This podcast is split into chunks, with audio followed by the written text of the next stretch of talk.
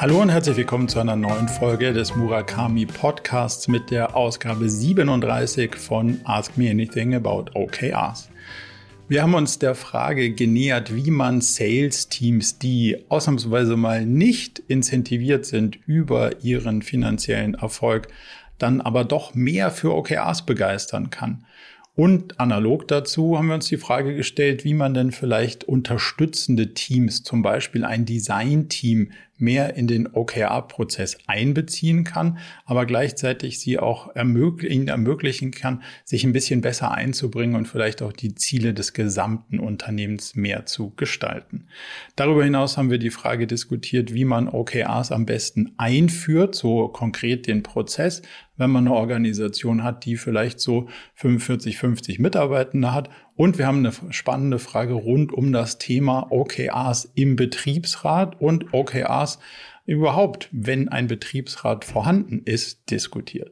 Diese und wie ich finde immer spannende weitere Themen in der AMA Ausgabe 37. Jetzt also viel Spaß.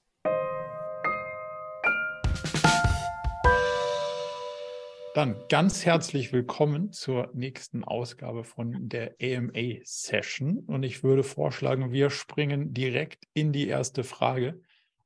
Unfairerweise habe ich leider keine Chance, den Vornamen genau rauszuziffern. Vielleicht magst du einfach mal reinspringen mit, mit Name und Frage. Ja, der, der Vorname ist Florian. Äh, hört man mich? Ja, super. Sehr gut, ja, wunderbar. Genau. Ähm, und zwar meine Frage ist folgende. Äh, ich habe jetzt seit circa einem Jahr, einem, einem Jahr, ein paar Monaten OKRs bei uns implementiert. Wir sind ein Schulungsunternehmen mit circa 25, 30 Personen. Und äh, das ist jetzt nicht das erste Mal, ähm, dass ich OKRs implementiert habe. Und ich habe immer wieder dasselbe Problem. Vor allem die Mitarbeitenden im Sales haben eher wenig Verständnis oder lassen sich wenig begeistern, neben ihr, ihrer Tätigkeit, die ja sehr einfach zu messen ist, äh, noch operative Ziele zu formulieren. Mhm. Was kann man da tun? Wie hole ich die besser ab? ja. Kannst du uns ganz kurz noch äh, ein Bild geben, was der Sales-Prozess umfasst oder wie der genau aussieht? Weil das sicher, also ist durchaus auch eine eine inhaltliche Fragestellung, die, die man da so ein bisschen mitbeleuchten muss. Vielleicht kannst du uns da noch so zwei, drei Sätze Kontext geben zum Prozess, wie das, wie der Sales-Prozess aussieht und was da wirklich so die auch die Gestaltungsmöglichkeiten sind, die die Sales-Kolleginnen und Kollegen haben. Ja, also es ist eigentlich ganz klassische Kaltakquise, also angefangen von Kaltakquise übers Telefon bis hin zu äh, Kundenbetreuung, die schon viele Jahre beim Unternehmen Schulungen einkaufen, äh, ist, B2, ist B2B alles. Mhm. Und was da jetzt eben die letzten, ja, ich sag mal, Jahre dazugekommen ist, ist auch die Verantwortung dafür, äh, wie können Schulungen über die Webseite gekauft werden. Also ein bisschen auch Digitalisierung vorantreiben im, beim Sales-Aspekt äh, und auch Webshop jetzt dann hochziehen. Also gibt durchaus operative Aufgaben oder strategische Aufgaben, die beim Sales liegen, neben einfach nur am Telefon äh, Dinge verkaufen.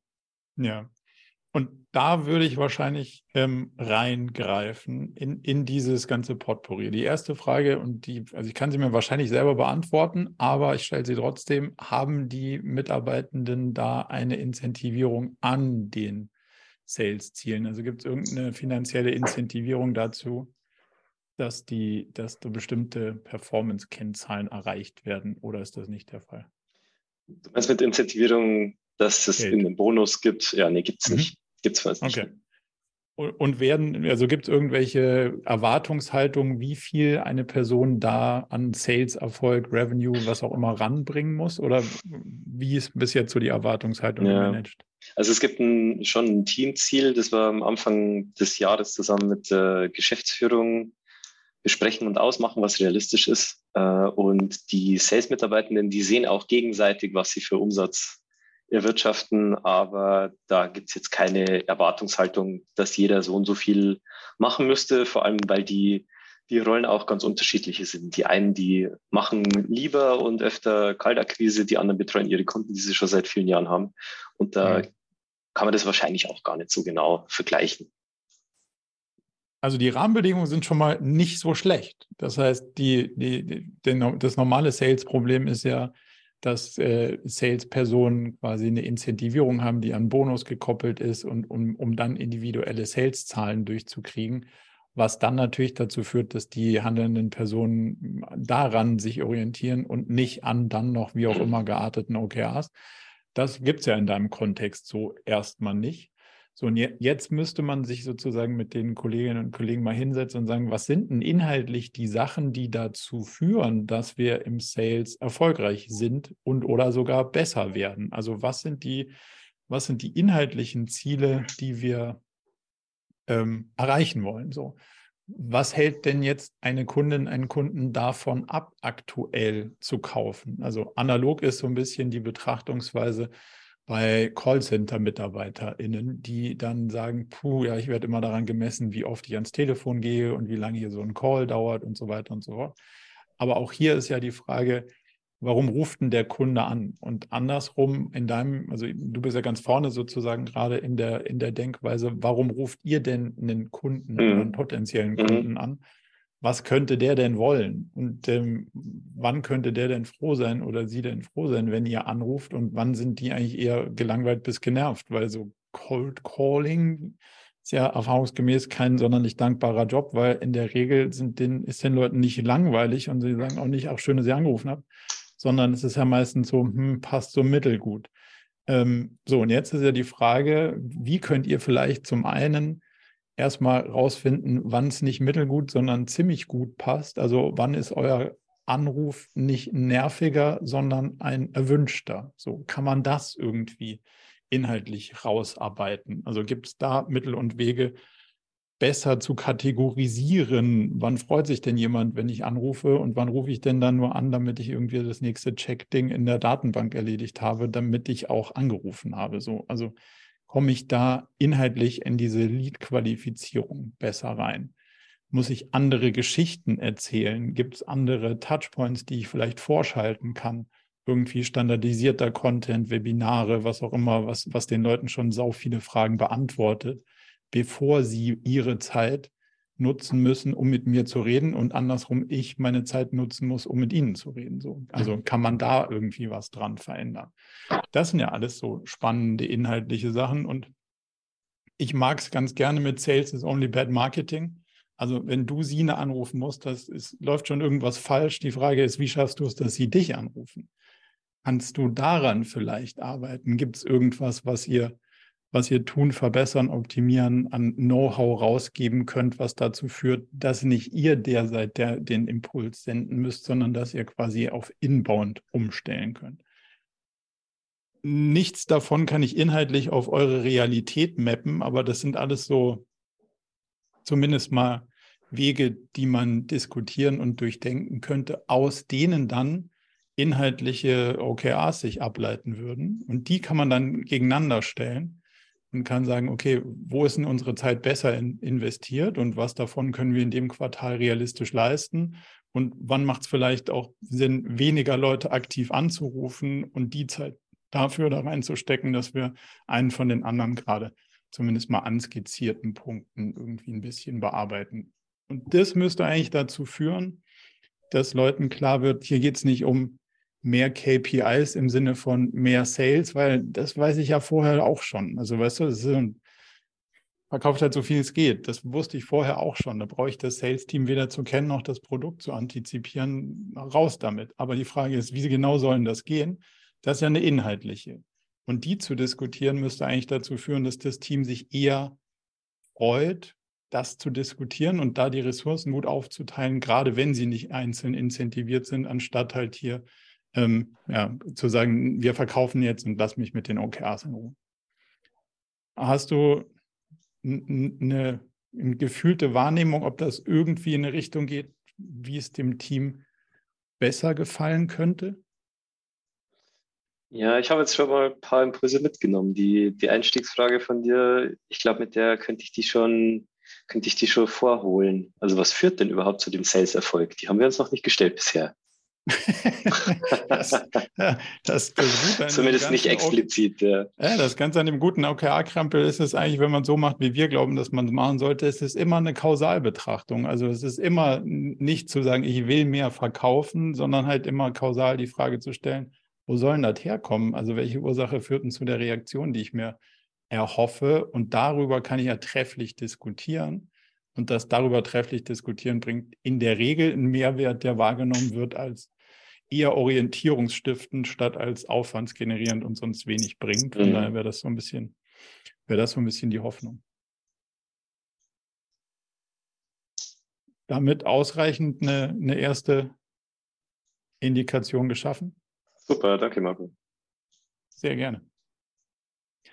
Dann Simon, gerne. Hi, ja, sehr gerne. Hörst du mich gut? Hi. Ja, super. Ja, wunderbar. Genau, wir nutzen OKR auch ähnlich lange, also seit Ende 2021, also sind jetzt so durch vier, fünf Iterationen durchgelaufen. Haben das ursprünglich eingeführt, eigentlich, ich würde sagen, eher so als bisschen Strukturtool, also losgelöst von Vision, Mission und so weiter, und eigentlich mal so ein bisschen alles, alles zu zwingen, dass wir einmal im Quartal darüber nachdenken, wo stecken wir eigentlich unsere Zeit am besten rein und was soll dabei rauskommen im Idealfall und dadurch schon ein gutes Stück effizienter geworden sind, deutlich weniger Luftschlösser planen und ähm, jetzt aber so den nächsten Schritt gemacht haben, dass wir jetzt nochmal Vision, Mission für uns überarbeitet haben, dokumentiert haben und da jetzt im Grunde versuchen reinzuarbeiten. Das funktioniert auch ganz gut. Wir sehen es ein bisschen umgedreht. Bei uns ist sozusagen die Leute, die bei uns in den Umsatzhebeln ähm, sind, die committen total gut. Also die arbeiten sehr, sehr gerne mit OKRs, planen da ihr Quartal runter und sind dann happy, dass sie ein Quartal eigentlich Feuer geben können und dann nicht mehr darüber nachdenken müssen, was sie jetzt ansonsten vielleicht noch machen könnten. Bei uns sind es eher sozusagen die Abteilungen, die sich ein bisschen schwer tun, die in, ich sag mal, so zuarbeitenden Funktionen sind. Ich nehme jetzt mal ein Design Department, was ja relativ viel Aufgaben von anderen Bereichen bekommt und, na, ich sag mal, schon deutlich über 50 Prozent ihrer Zeit eigentlich in die Projekte anderer Abteilungen reinsteckt. Ähm, und die dann sich ein bisschen schwer tun, neben diesen Projekten im Grunde ihre eigene Sicht in die OKRs zu bringen. Und äh, was immer ein bisschen schade ist, dass eigentlich deren Kreativität oder nur in den To-Dos der anderen stattfindet, aber nicht auf dieser höheren OKR-Ebene. Ähm, und da so ein bisschen, die dann im Grunde ein bisschen mehr belegt ist von Sales, Marketing, Produktentwicklung, die im Grunde gewohnt sind, selber Projekte zu treiben und auch selber irgendwie in diesem Testing-Modus unterwegs zu sein. Mhm. Und Design Department ist dann immer so ein bisschen zurückhaltend und wir haben uns häufiger erlebt, dass die eigentlich so gefühlt, die, die sehen ja die To-Dos, die irgendwie auf sie zukommen, die wissen, wo sie sich beschäftigen, was vielleicht nächste Sachen sein können und dann im Grunde hingehen und dann die To-Dos in so Säcke packen und dann einfach Überschriften drüber schreiben und das sind dann sozusagen deren Key Results. Das ist sozusagen so der Prozess, aber der ist ja eigentlich dann im Grunde einmal verkehrt rum. Ähm, mhm. und wir tun uns so schwer, sozusagen die zu unterstützen und irgendwie dahin zu bringen, dass die irgendwie selber auf der grünen Wiese denken und zu gucken, wie kann ich jetzt eigentlich mit Kreativität die, die Firma nach vorne bringen, wo kann ich da einzahlen. Und da haben wir noch keinen Weg gefunden, die da irgendwie ja, dort hinzubekommen. Was ist denn die Rolle, die die ausfüllen? Also wie würdest du, wie würdest du das denn beschreiben und wie eigenständig ist denn das möglich, dass die überhaupt was sich überlegen? Weil so wie ich es im Moment wahrgenommen habe, ist, ist natürlich auch so, dass genau so auch auf dieses Team ein Stück weit geschaut wird. Wir sagen euch dann mal, was wir brauchen und dann macht ihr das dann idealerweise auch schnell und bald. Ähm, mhm. wie, wie würdest du die, die, die Rollendefinition da beschreiben? Das ist schon auch so. Ich überlege halt, ob es so ist, weil die anderen dominanter sind oder weil die halt noch Junioriger sind oder vielleicht auch von vorher so gewohnt waren, dass sie gar nicht sozusagen in so einem Driver-Seat sitzen dürfen. Ähm, aber es ist gar nicht schon, schon gewünscht, dass sie da eigentlich sozusagen aus dieser Rolle rausgehen. Klar haben die relativ viel, also eine, eine breite Palette an Sachen mit Packaging, Website, B2B, Sales-Unterlagen. Also da ist eigentlich relativ viel sozusagen drin, Content Creation, Paid Ads, alles Mögliche. Da kommt schon viel bei denen rein. Ähm, aber deshalb bin ich, ja, glaube ich, glaube also die, die Krux, sie sozusagen da rauszuholen, dass sie nicht nur das machen, sondern auch im Grunde auf das andere Level gehen und sich sozusagen, ja, irgendwie diese, diese größere Ebene auch bedienen. selbstständig. Also sie, sie dürfen das schon, aber sie tun es halt auch nicht selbstständig. Glaube ich, hängt ein bisschen an der Rolle und nicht zwingend an dem OKR-Thema. Ähm, gefühlt, also das könntest du mal checken, ob sie sich in so einer Dienstleisterrolle fühlen. Und das ist ja so ein bisschen, wenn du interner Erfüllungsgehilfe bist, bist du irgendwann darauf trainiert zu sagen, naja, ich kann ja jetzt nicht sagen, den Banner will ich nicht oder deine B2B-Sales-Unterlage kannst du dir selber ausmalen, sondern die Erwartungshaltung hier ist ja, okay, wir sortieren die Themen und ihr macht die dann hübsch. Welche Themen ihr hübsch macht, liegt nicht in eurer Hand, sondern in unserer. So, so ist ja wahrscheinlich so ein bisschen zumindest mal ein historisch gewachsenes Verständnis oftmals. Und mhm. vielleicht kann man das an der Stelle auflösen. Die Reihenform, das aufzulösen, sind ja cross-funktionale Teams, dass du nicht ein Design-Team hast, was alles ein bisschen designt, sondern dass du eine Designerin, einen Designer in einem Marketing-Team hast und die dann in der Lage sind, alleine losgelöst und von auch den Ressourcen von zum Beispiel einem Sales-Team und was auch und, und, und irgendwelchen Homepage-Teams oder was auch immer die anderen Teams dann sind, ihre Themen voranzukriegen. So, und dadurch, dass die zum einen nah beieinander sitzen und arbeiten, also nicht zwingend physisch sitzen, aber zusammen auf dem Thema denken, kommen sie auch in eine ganz andere Haltung, weil sie ja Teil des, jetzt sagen wir mal, Sales-Teams sind oder Marketing-Teams sind und nicht jemand, der, ja, ich mache irgendwie alles so ein bisschen mit, ähm, und dadurch kriegst du eigentlich, und das ist eigentlich eine Rollendefinition und eine Aufbauorganisationsfrage, also kriege ich dieses cross-funktionale, ähm, kriege ich diese cross-funktionale Denke dadurch hin, dass ich Leute fixer mit unterschiedlichen Fähigkeiten zu bestimmten Strukturen zusortiere. Hängt natürlich immer so ein bisschen davon ab, wie viel von den Ressourcen habe ich und, und wie gut lassen die sich mappen auf unterschiedliche ähm, Teams. Also ist es zum Beispiel denkbar, wenn du drei Designerinnen, Designer hast, eine davon jeder Disziplin zuzuordnen und zu sagen, so, das sind jetzt mal fest eure angestammten Heimatteams. Und klar, wenn es dann irgendwie an den Relaunch der Homepage geht, dann gibt es so viel zu gestalten, dann machen wir alle alles. Sowas kann man durchaus immer denken, aber dass, dass man eher von der Seite her kommt, glaubst du, dass das eine Antwort sein könnte, die euch da voranbringt? Also ich, ich kenne die Konstrukte aus früheren Firmen. Aktuell sind wir da nur noch zu klein. Also hätte ich auch sagen können, wir sind aktuell noch unter zehn Leute. Also im Grunde sieht aktuell ja auch jeder, jeder alles. Ja. Ähm, also ist das schon so, sozusagen, dass die nicht dann irgendwas über den Zaun geworfen bekommen und dann im Grunde loslaufen sollen, sondern auch bei der Erstellung oder bei dem Gedankenprozess am Anfang dabei sind.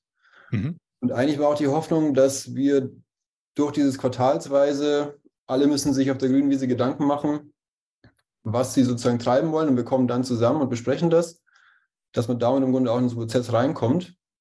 Nur sieht man, dass die dann halt immer sozusagen mit den To-Dos der anderen wiederkommen. Und im Grunde dann ihre OKRs eigentlich so Art wie so Sub-OKRs von anderen Projekten sind.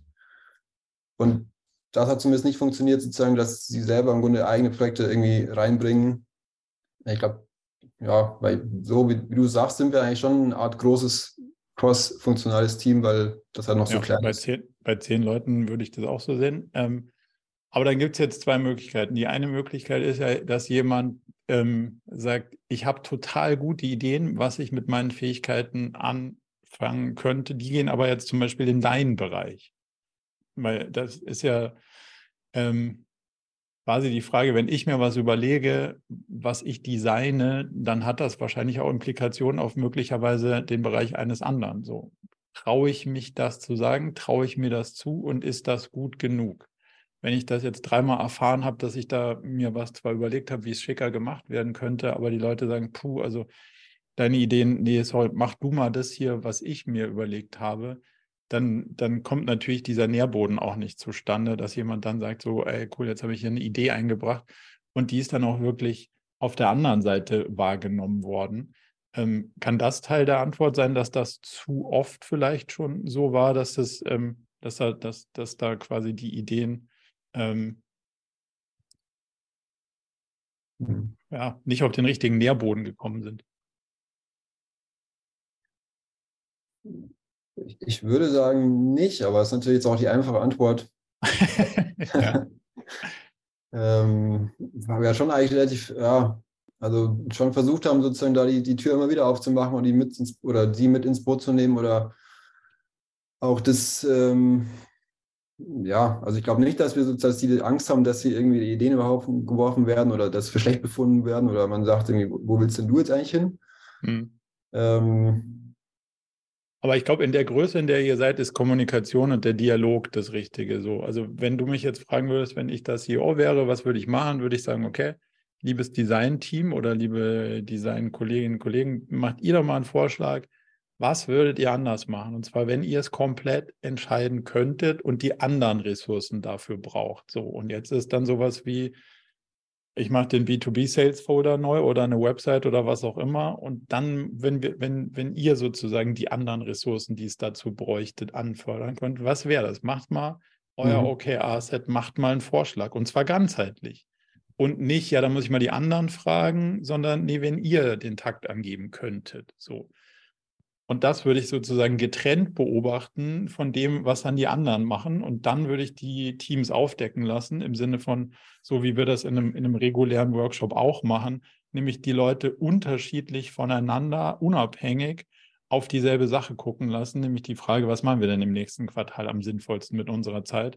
Dann schreiben die einen A auf und die anderen B wissen aber gegenseitig nicht voneinander, was das ist. Und zwar nicht darum, weil ich Intransparenz haben will, sondern weil ich will, dass unterschiedliche Perspektiven über den gleichen Sachverhalt nachdenken und wir entweder zu einer analog ähnlichen Lösung kommen. Das heißt, wenn beide Seiten aufdecken und alle wollen die Webseite relaunchen, scheint es irgendwie zu sein, als ob es da Sinn macht, darüber nachzudenken.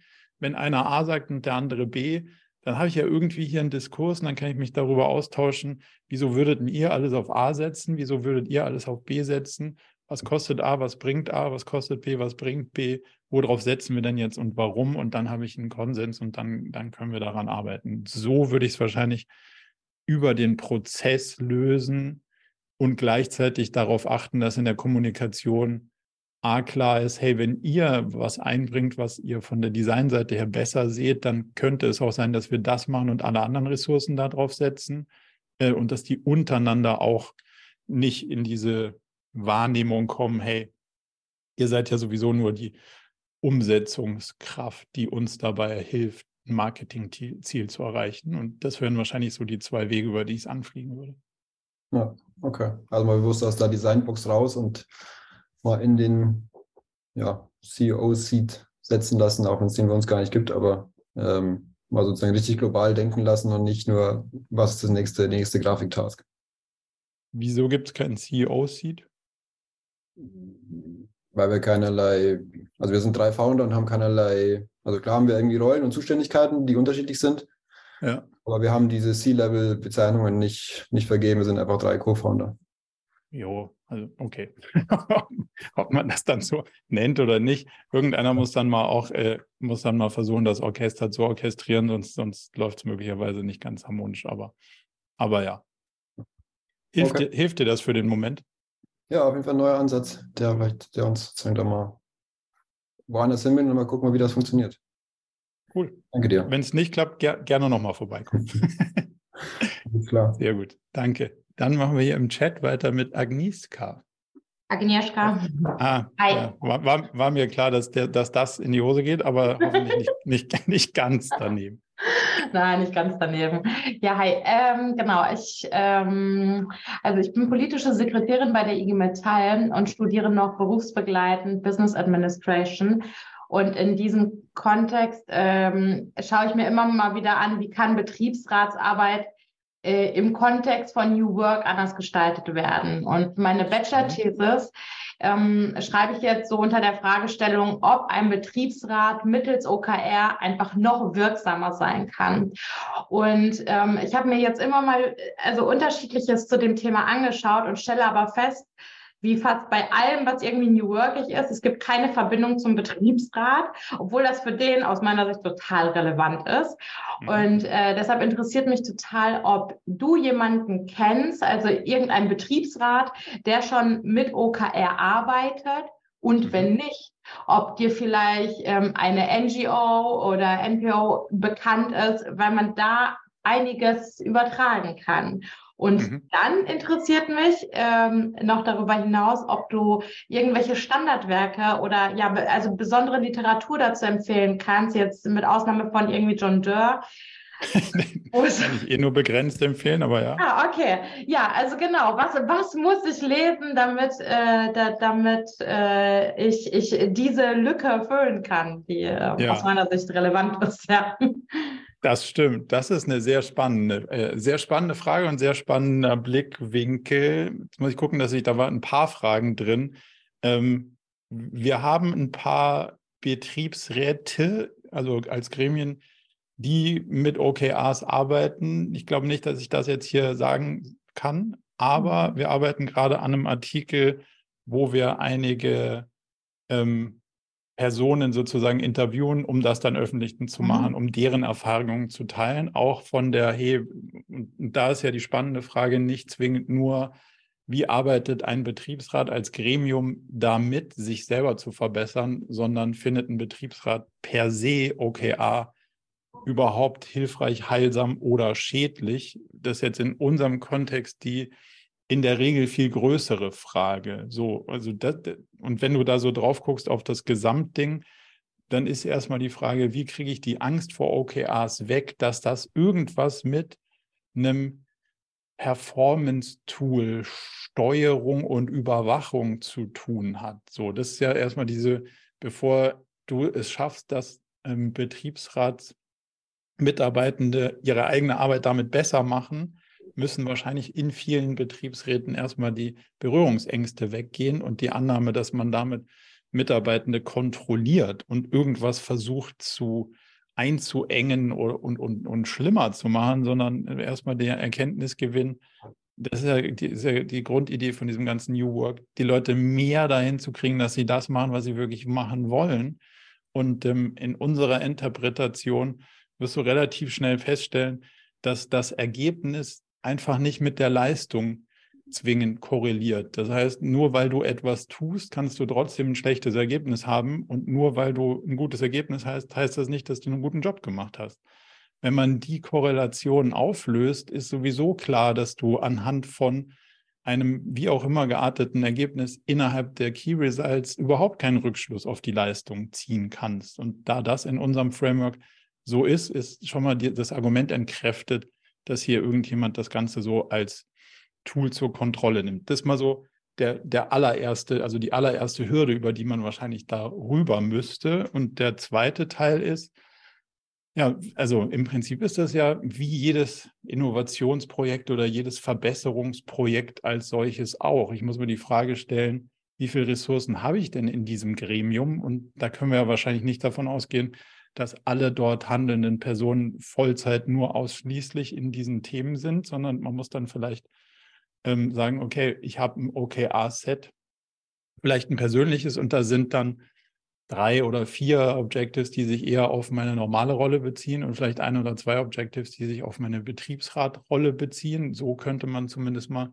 erstmal der Sache sich nähern, was die Ressourcen angeht. Und wenn ich erst, wenn ich dann die Ressourcen klar habe, dann kann ich mich natürlich auch mit dem restlichen Betriebsratgremium, weiß nicht, wie groß das dann ist bei den Organisationen, die dir jetzt da so vorschweben, ähm, darüber mal austauschen, was kriege ich denn eigentlich in den nächsten drei Monaten hin und was wäre denn der größte Gewinn, den wir, den wir gemeinsam mit den anderen natürlich erzielen können. Und wenn es dann so ganz optimal läuft, dann ist nicht der Betriebsrat und macht was gegen die Organisation, sondern das kann ja dann auch Teil der Organisationsbetrachtung sein. Was will denn eigentlich die gesamte Organisation am Ende des Quartals in Kooperation mit so einem Betriebsrat erreicht haben? Und dann wird es ja eigentlich, dann geht es ja in die Richtung, wo man das so hindenken muss. Ist das für den ersten Teil deiner Frage ausreichend oder? Ähm, es ist, äh, es, es ist eine Antwort auf eine ganz andere Frage, aber nicht weniger unspannend. okay, habe, habe ich offensichtlich die Frage verfehlt. Dann sag, dann sag nochmal, welche Frage un, unbeantwortet war. Also die, äh, eine Frage, die tatsächlich komplett unbeantwortet geblieben ist, ist, ob du äh, mhm. vielleicht irgendwie Literatur dazu empfehlen kannst. Also vor allem auch in dieser besonderen Konstellation, weil ich meine, Betriebsräte sind ja äh, demokratisch legitimiert, also äh, gerade äh, auch äh, Vorsitzende von Betriebsratsgremien, aber ohne formale Führungsmacht. Und das macht es einfach nochmal anders, als wenn du klassisch im Unternehmen damit arbeitest. Ne? Mein Blick ist ja eher drauf, äh, also wie kann ich bei mir im Betriebsratsgremium, wenn ich überzeugt bin von der Methode, das einfach machen, unabhängig jetzt davon, was im Unternehmen passiert. Weil das, ich, ich glaube, das geht ja auch. Ne? Mhm. Muss ja nicht erstmal unternehmensweit ja. ausgerollt sein. Der, ja. der Betriebsrat verfolgt ja eventuell auch etwas andere Ziele als das Unternehmen selbst. Ähm, das finde ich immer erschreckend, aber möglich, ja. genau, aber vielleicht hast du trotzdem nochmal mit, mit Blick auf diese besondere Gruppe äh, Literatur, die du, du dazu empfehlen kannst. Ja. ja. Also Literatur nicht, weil es ist eine sehr spezielle Fragestellung, wo ich auch noch nicht sonderlich viel zu gefunden habe. Ich kann dir zumindest mal sagen, dass wir innerhalb der nächsten, sagen wir mal, zwei, drei Wochen was in der Richtung in unserem Blog veröffentlichen werden, um mhm. zumindest mhm. mal so diese, mhm. die Grundfrage Betriebsrat und OKRs zu beleuchten. Ähm, aber das dauert noch einen Moment, weil wir da noch quasi in den Interviewprozessen sind. Das ist so mal das eine. Der andere Teil der Frage ist ja die Besonderheit, dass ich habe hier ein Gremium, aber so richtig durchgreifen kann man nicht. Ähm, und dann ist ja auch die spannende Frage, wenn ich als Betriebsrat davor sozusagen zurückschrecke, dass ich in meinem eigenen Gremium keinen Durchgriff habe, dann hat das ja auch schon eine Menge mit der Frage zu tun, wie glaube ich denn, dass Führung eigentlich funktioniert. Also wenn ich Durchgriff bräuchte, um in meinem eigenen Gremium Performance auf die Straße zu kriegen, dann sind ja offensichtlich die Inhalte möglicherweise noch nicht da, wo man sie haben wollte, damit die anderen Teilnehmenden des Gremiums an den gleichen Inhalten mit gleicher Inbrunst arbeiten. So. Also von der es ist ja, ist ja nicht viel unvergleichbar, als wenn du sagst, ich habe eine hierarchiefreie Organisation und die versuchen Ziele zu erreichen, mhm. würde ja auch dem Thema, da fehlt der Durchgriff, ähm, analog anzuwenden sein, aber die versuchen es ja auch hinzukriegen durch, hey, ich habe hier ein schlaues, ich habe hier ein schlaues Ziel, das wollen wir alle irgendwie erreichen. Was ist denn dein Beitrag dazu? Siehst du das gleiche Ziel, wie es ich sehe? Also dann muss man natürlich deutlich kooperativer an die Sache rangehen, mhm. was ja irgendwie der Idee eines Betriebsrats per se schon recht nahe kommen müsste, wenn es da an Hierarchie, also quasi an dem hierarchischen Durchgriff mangelt, dann ist da auch schon eine interessante Beobachtung. Ja, das, das ist ja laut Gesetz so, ne? Aber. Ja, ja, nö, dass, dass kein Durchgriff da ist, ist klar. Die Frage ist, ob jemand das Bedürfnis hätte, durchgreifen zu wollen. So, mhm. und das, das ist ja das Spannende, weil das hat er dann, das wäre dann analog zu, ich würde gern Law and Order machen, darf aber nicht. Und jetzt soll ich mit den Leuten über New Work reden, wo es eigentlich auch darum geht, dass keiner so richtig mehr auf den Tisch hauen darf. Weißt du, also es, dreht sich ja irgendwie so ein bisschen um die gleiche Fragestellung. So, und von daher würde ich mich der Fragestellung nähern, wie kriege ich es denn hin, dass Leute als Gruppe gemeinsam einen Blick auf Ziele haben, die als sinnvoll erachten und dann in, mit vollem Elan verfolgen. Und das mhm. ja in mhm. beiden Fragestellungen quasi die gleiche Herangehensweise und die gleiche Voraussetzung. Von daher würde ich gar nicht behaupten, dass diese Gruppe sonderlich anders funktioniert als eine moderne, hierarchiefrei gedachte Struktur. Die kommt sicher auf einem anderen Weg dorthin, aber die Rahmenbedingungen sind die gleichen. Mhm. Soweit? wenn, noch, wenn noch was unbeantwortet ist, dann gerne später nochmal noch, noch mal hinterherwerfen. Dann Michael. Ist Jetzt besser, ist oder? Besser. Super. äh, hallo. Ähm, ja, Vielleicht erstmal zum Setup. Ähm, ich bin im Qualitätsmanagement bei einem Unternehmen, jetzt auch erst ähm, neu und oh Wunder, also es ist so 45 Mann Unternehmen, oh Wunder, es gibt nicht wirklich so ein Ziele-Framework und, und so klare Zielsetzungen, also auf Projektebenen dann schon immer, aber auf Unternehmensebene nicht explizit, nicht transparent. Ähm, jetzt ist halt die Frage, wie man das da reinbringt. Und ich habe mit OKRs schon Berührungspunkte gehabt und habe damit schon mal gearbeitet, aber jetzt nicht im, im Sinne, dass ich das immer selbst irgendwo eingeführt hätte, sondern eher so äh, in der Mitarbeit. Und genau die Frage wäre jetzt letztlich so, wie, wie würdet ihr jetzt da rangehen? Also wie gesagt, 45 Leute, es gibt eine ähm, Vision die auch nicht wirklich so ausgerollt ist meines Erachtens auch nicht wirklich ähm, den Anspruch einer Vision erfüllt. Also sprich, die ist praktisch, okay. die ist auch in 100 Jahren noch unerreichbar. Ähm, das wäre jetzt erstmal, also das wäre eine Frage des Anspruchslevels. Die Frage ist, ist sie visionär?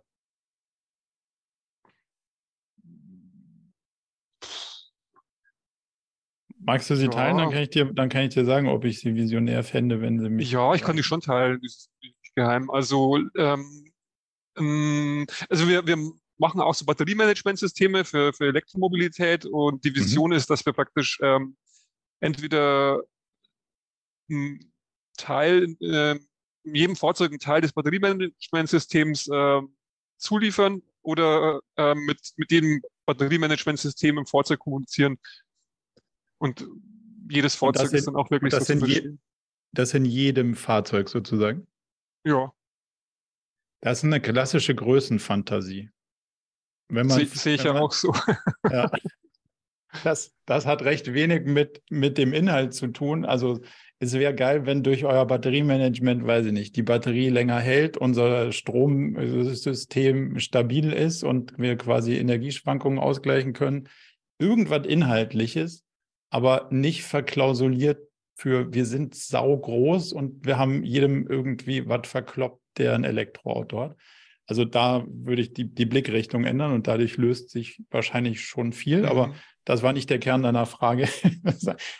die, die Frage, sag, sag nochmal genau, dann, dann versuche ich sie treffsicherer zu beantworten. Genau, also das wäre natürlich schon ein Startpunkt irgendwie letztlich, also eine gute Vision zu haben und davon äh, ausgehend dann, also wie führt man dann die OKRs gut ein irgendwie? Weil im Moment gibt es ja auch mhm. einen riesen Haufen an, an Themen, die gerade irgendwie so parallel laufen und jetzt muss man das ja irgendwie konsolidiert kriegen und, und äh, diese OKRs rein. Und dann ist auch die Frage bei der Unternehmensgröße, was ist die richtige, die, die richtige äh, Skalierung für das ganze OKR-Offering? Mhm. Wie viele Ebenen gibt es denn? Also C-Level und da, also CEO und dann wie viele Ebenen gibt es nach, nach unten? C-Level, Abteilungsleiter, Mitarbeiter.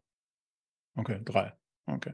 Ja. Ähm, noch eine Frage, wie ist denn die Motivationslage? Also interessiert, aber nicht informiert oder eher zurückhaltend oder puh, brauchen wir eigentlich alles gar nicht? Also wo, wo stehen wir denn da auf dem in, in dem Leadership-Team, wenn der Blick zu sowas wie OKRs kommt? Ja, krass, wir brauchen unbedingt was und das würde uns helfen oder braucht ja weiß nicht. Was sind da so die, wo, wo, wo starten wir denn?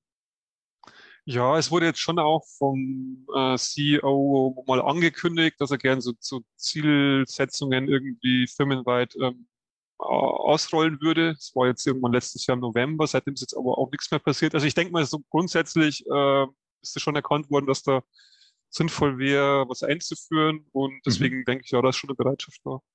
Okay, also was wir machen würden, wäre erstens Know-how schaffen, mindestens mal bei diesem Leadership-Team und sagen, okay, schaut mal, das ist OKR und zwar so genau geht's nicht jeder googelt sich irgendwas zusammen und drei Leute haben von ihrem vorigen Arbeitgeber einen Hauch von einer Ahnung und daraus reden dann alle über OKR und nämlich anders, sondern wir schaffen einmal das Know-how, dass alle auf das Gleiche schauen, wenn sie denn von OKRs reden. Mhm. Wir machen das mit äh, einer Kombination aus unserem Online-Kurs und einem Inhouse-Seminar, bewusst mit fiktiven Case Studies, damit die Leute an der Technik sozusagen arbeiten und nicht sich dann schon verwirrend und verwoben in der Diskussion, was das denn wieder für das eigene Unternehmen heißt, sondern erstmal sehen und verstehen, anfassen und so ein bisschen üben, um dann nächster quasi Wegpunkt zu einem Punkt zu kommen, wo wir als Leadership-Team sagen können, ja, genau das ist es. Das wollen wir wirklich.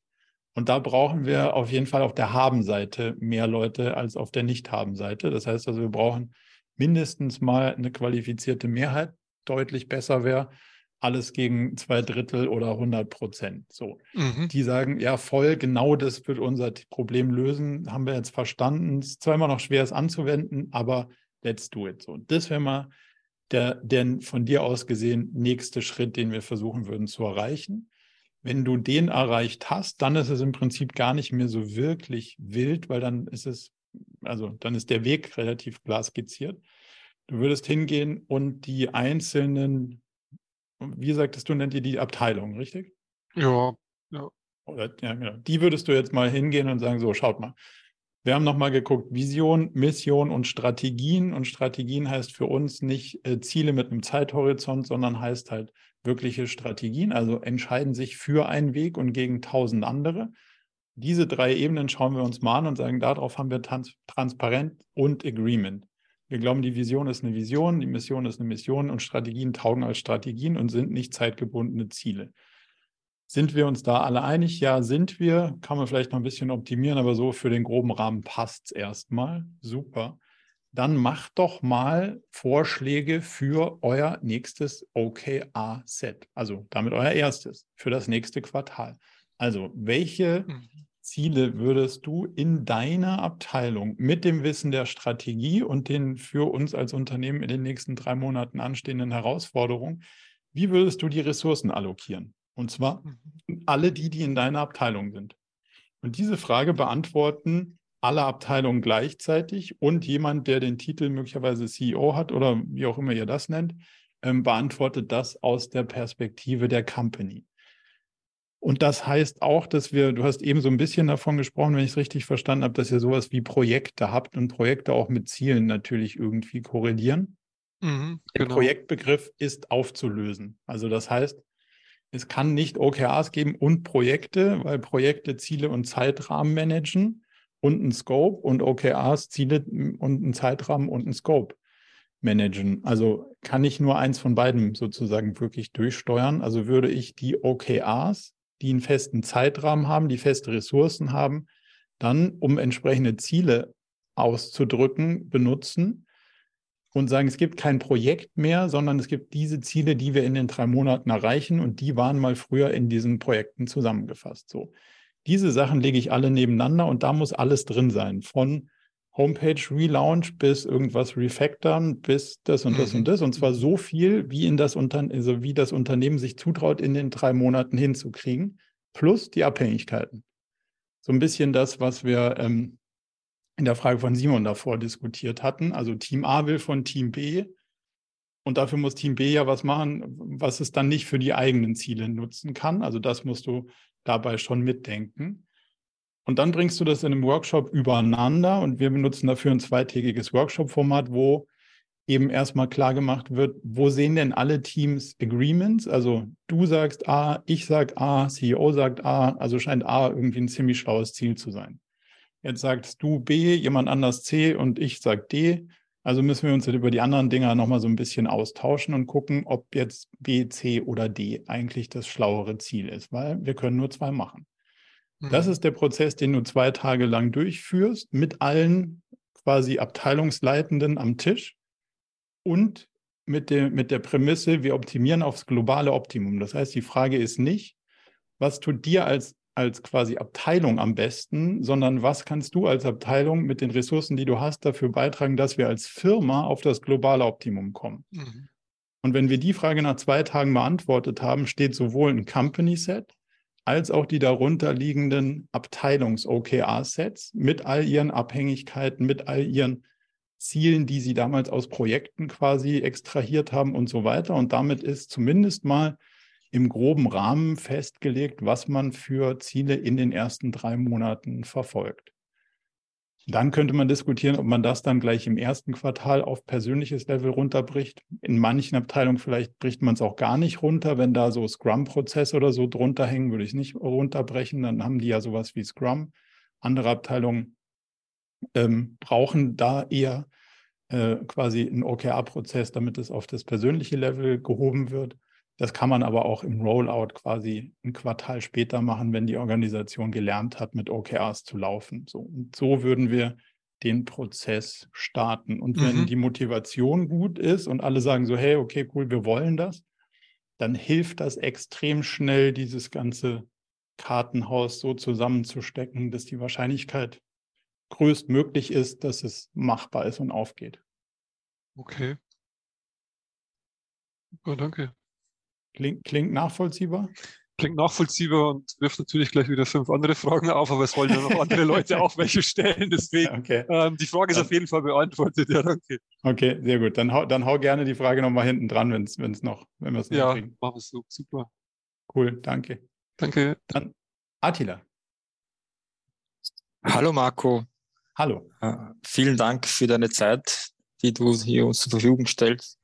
Gerne. Ähm, ich habe eine Frage. Wir sind eine zwölf Personenagentur, klassische Webagentur, mhm. äh, arbeiten mit äh, äh so Scrum-Bahn, also eine Mischung aus Scrum und Kanban und sind an sich von den Grundwerten her und von unserer Haltung her ich sag mal, relativ agil gepolt. Das ist uns äh, sozusagen steckt in uns, dieses iterative Arbeiten, Retrospektiven machen, das machen wir sehr gerne und sehr gut mittlerweile.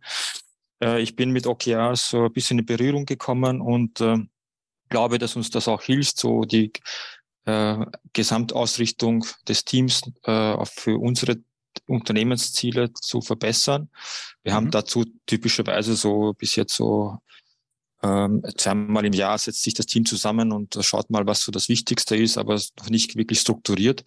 Und meine, also im Grunde ist mir klar, wo, so wie du das jetzt auch skizziert hast, wie man wahrscheinlicherweise, äh, also optimalerweise herangeht an das Thema. Aber ich hätte zwei Fragen dazu. Äh, macht aus deiner Sinn, aus deiner Sicht Sinn, den Einstieg mal, ich sage mal, relativ äh, simpel und einfach zu gestalten, indem man sagt, man äh, lässt mal äh, sozusagen den, auch den organisatorischen Rahmen ein bisschen weg zum Einsteigen, weil wir jetzt auch nicht die Ressourcen haben, um jetzt auch einen Berater zum Beispiel zu holen und sagt, mhm. wir versuchen die Prozesse intern zu strukturieren, indem wir uns einmal im Quartal zusammensetzen und mal in, in dem zwölfköpfigen Team, mal uns darauf einigen, was uns als äh, für das Unternehmen das eine, vielleicht ein Ziel mal zu definieren, worauf wir hinarbeiten wollen oder das eine Projekt. Mhm. Äh, das ist meine erste Frage. Macht das aus deiner Sicht Sinn oder muss man das sozusagen wirklich bei Book äh, mit Berater und all und also, immer, ich mein, immer, natürlich, immer aber es ist, aber natürlich ist mir ist mir klar. Aber jetzt wir wollen also Fakt ist, ist eine ja. Ressourcenfrage und ich würde gerne einen Einstieg machen um, um dann vielleicht auch natürlich die, äh, auch das Ganze auszubauen und dann natürlich vielleicht ja. mit.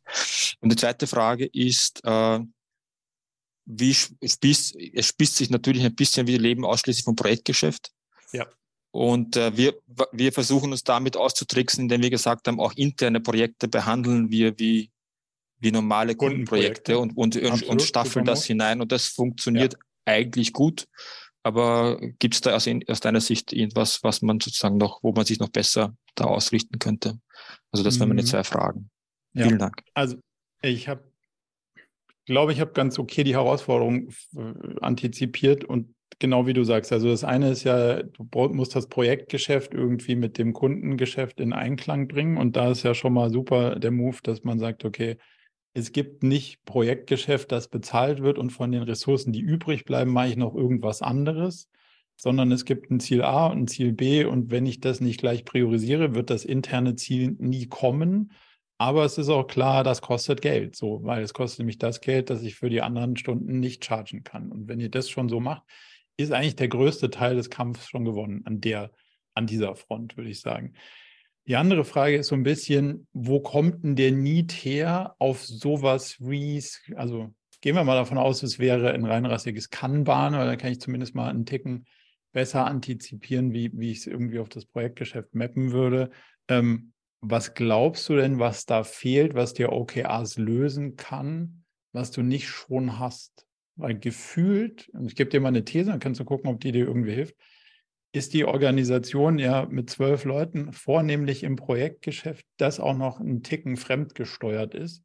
Ähm, weil, also Frage, wie viel davon kannst du jetzt selber entscheiden, was du für deine Kunden in den drei Monaten machst oder wie reaktiv bist du? Wenn, wenn das, wenn es sehr reaktiv ist und die ähm, Möglichkeit nicht so groß besteht, sich für die drei Monate selber die Karten zu legen und es auf die Kunden zu verteilen, dann bist du in dieser Kanban-Welt ja eigentlich schon ziemlich gut aufgehoben. Und wenn du dann sagst, hm, ich habe jetzt übergeordnete Strategien, die sollen mich als Unternehmen weiterentwickeln, dann fände ich es wahrscheinlich einen ziemlich, ziemlich schlanken Approach, da nicht noch OKRs drauf zu bauen, sondern von den Strategien ableitend quasi eigene ja, Projekt ist immer ein schwieriges Wort, aber eigene Ziele sozusagen zu verfolgen, die du dann in dieser Kanban-Logik durchsteuerst, die ja im Wettbewerb zu den Ressourcen von den Kundenprojekten stehen.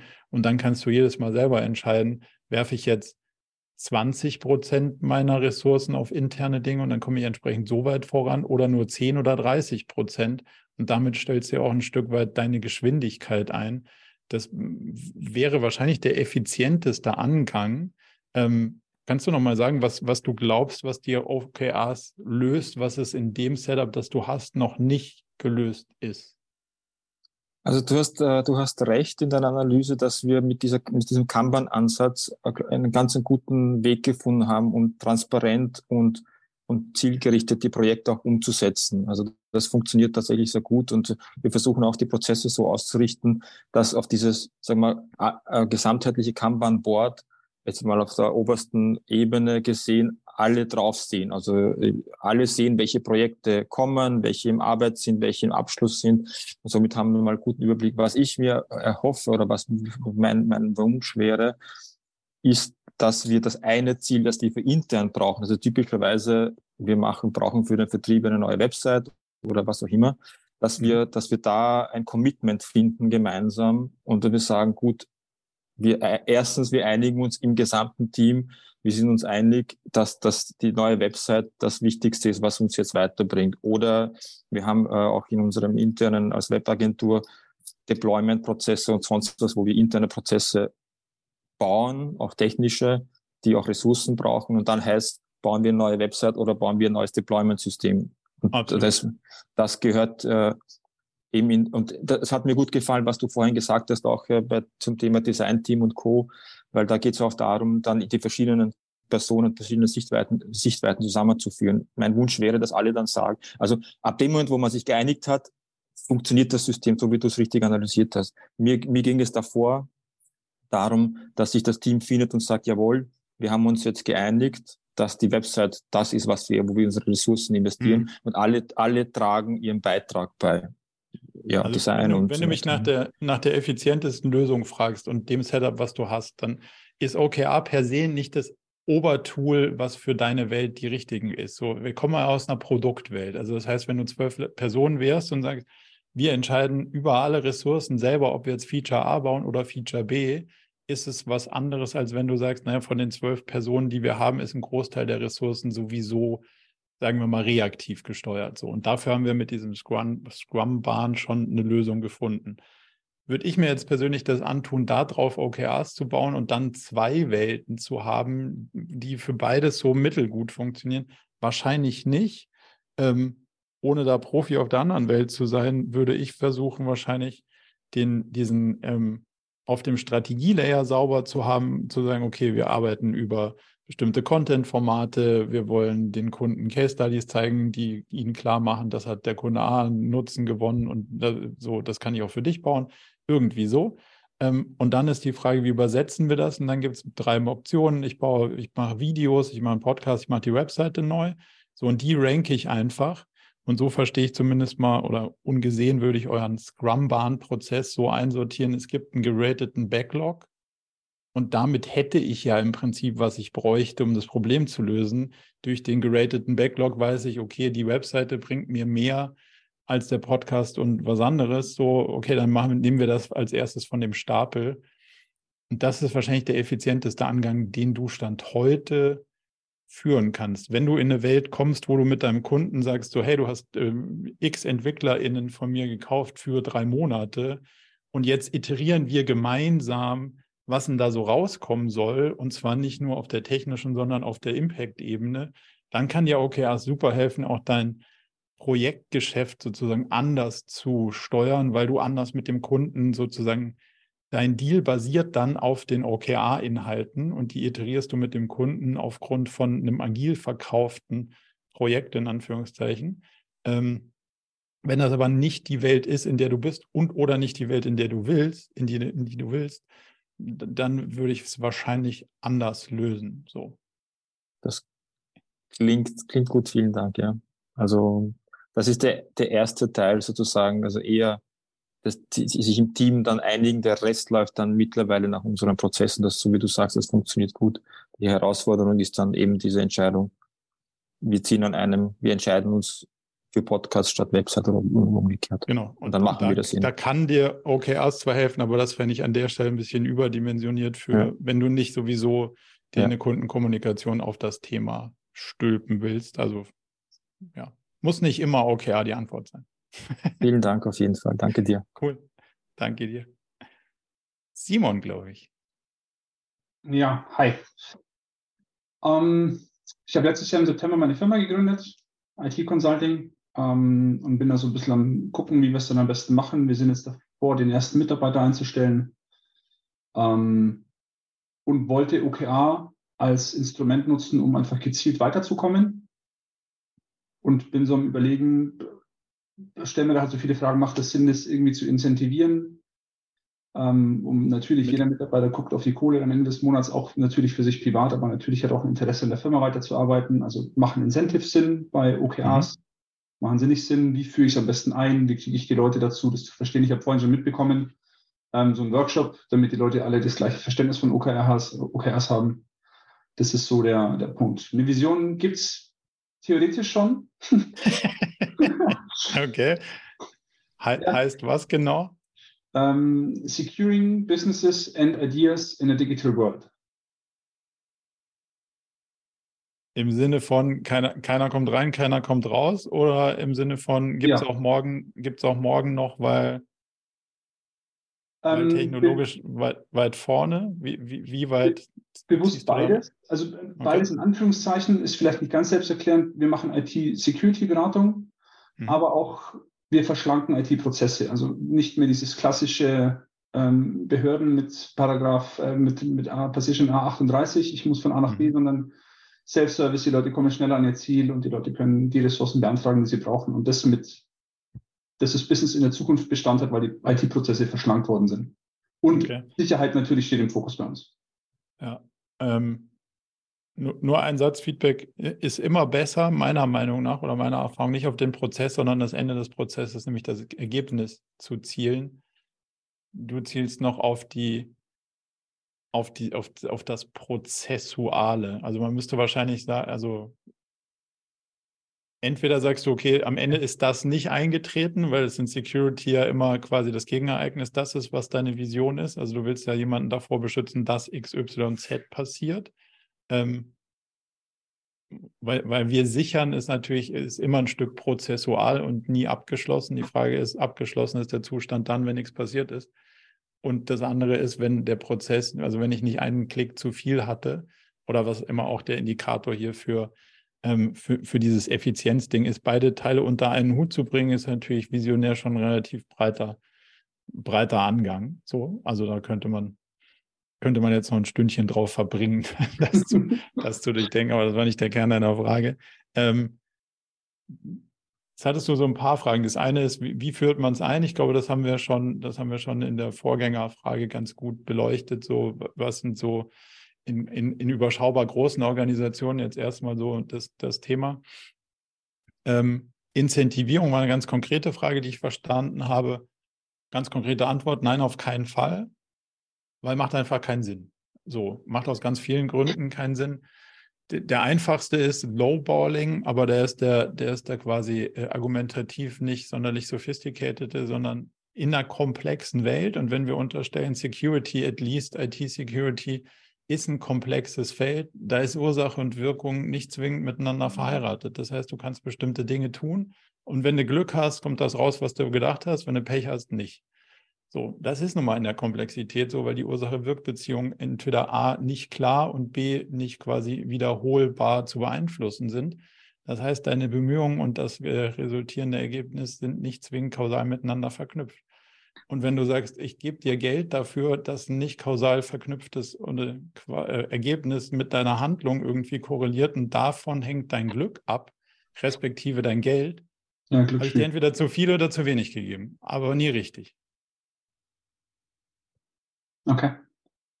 Also da, deswegen don't do it. Und noch 100 andere Gründe, aber das ist zumindest mal der, der äh, quasi argumentativ richtigste, ähm, dass es einfach nicht zu der Welt passt, in der du versuchst zu navigieren. Mhm. Ja, ist das Gegen, also das, das, jetzt fragst du dich möglicherweise, was denn dann? Also was ist dann die Alternative? Ähm, Leute zu MitunternehmerInnen machen. So. Was hast du für eine, was hast du für eine äh, juristische Form? Eine GmbH. Also wenn du es ganz ernst meinst, können sich die Leute ja möglicherweise einkaufen. Wenn du es so mittelernst meinst und erstmal, also was heißt ernst meinst, oder mittel äh, dich, dich da sozusagen verpflichten willst, dann kannst du natürlich sowas über Gewinnbeteiligung lösen.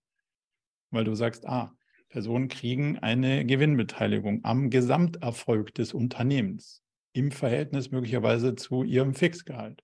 Und dann ja. hast du drei, drei, vier, fünf, sechs, sieben Leute, die sich einen bestimmten Pool an dem teilen, was am Ende übrig bleibt.